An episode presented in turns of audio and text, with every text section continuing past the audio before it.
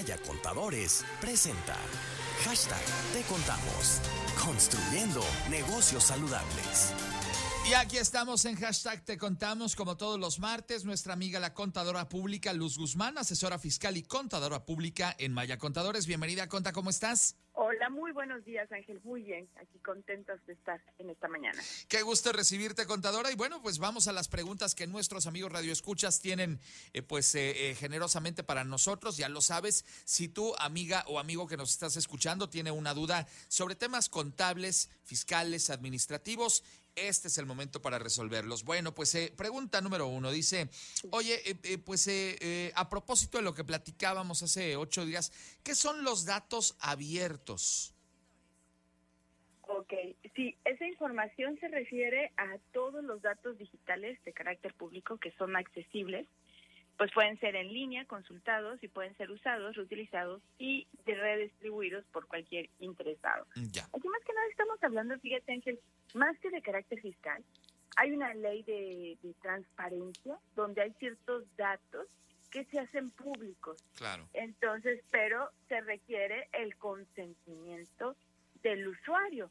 Esto más que nada es cuando, por ejemplo, presentan la declaración patrimonial hay un punto donde se pide la autorización del usuario para hacer públicos esos datos. Si no, las autoridades tienen la responsabilidad de salvaguardar la privacidad de esa información. Correcto. Otro tema también importante, para que un vehículo califique como utilitario, ¿cuál es el monto máximo eh, que tiene que costar? ¿Cuál es el monto máximo de su valor? Fíjate, Ángel, que primero me gustaría aclarar que el término de automóvil utilitario quedó de hace tiempo. Hace años se utilizaba ese concepto dentro de la ley del impuesto sobre la renta para hacerlo deducible.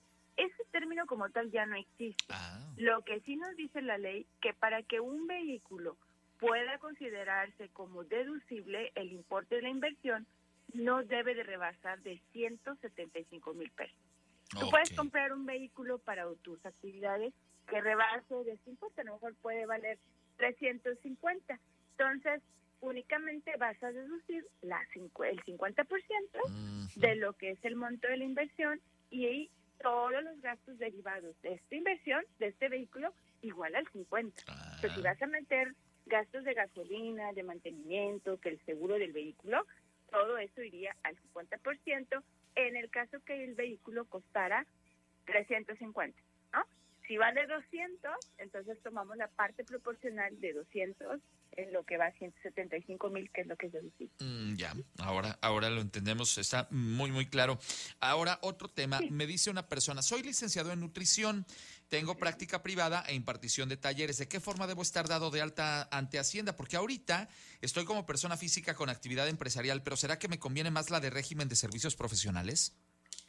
Bueno, aquí volvemos, ya no es una cuestión de conveniencia, sino en ubicarnos de acuerdo a nuestra actividad lo que viene siendo el régimen que la ley tiene establecido.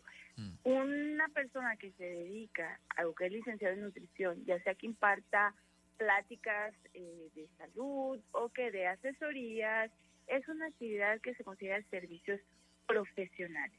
Entonces, tiene que estar en este régimen que se denomina actividad empresarial y servicios profesionales. Muy bien. Finalmente, ¿qué figuras fiscales pueden deducir las casetas? ¿Por qué no todos pueden? Mm, bueno, aquí solamente es un estímulo fiscal que la ley de ingresos de la federación como tal lo establece únicamente para los que se dediquen al sector de autotransporte. Es por eso, porque es un estímulo fiscal y lo que viene siendo, ¿verdad?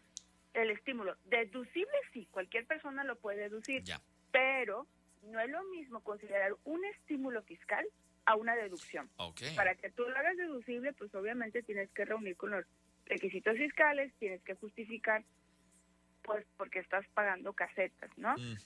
Eh, pero el estímulo fiscal consiste en que todo lo que tú pagas de casetas, el 50% tú lo disminuyes directamente del impuesto que pagas.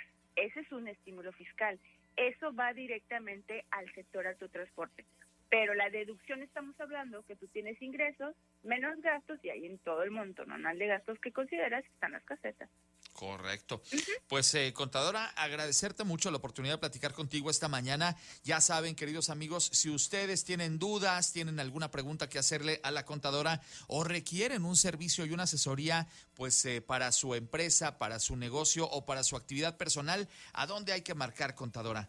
Con todo gusto. Pueden enviarnos su información para visitar una cita y poder charlar al respecto y orientarlos a información, es un correo electrónico, Ah, información arroba mayacontadores.com. Así es que ya lo saben, queridos amigos, nuestra cita de cada martes te contamos, hashtag te contamos esta siempre interesante sección. Gracias por estar con nosotros, contadora pública Luz Guzmán, asesora fiscal y contadora pública en Maya Contadores.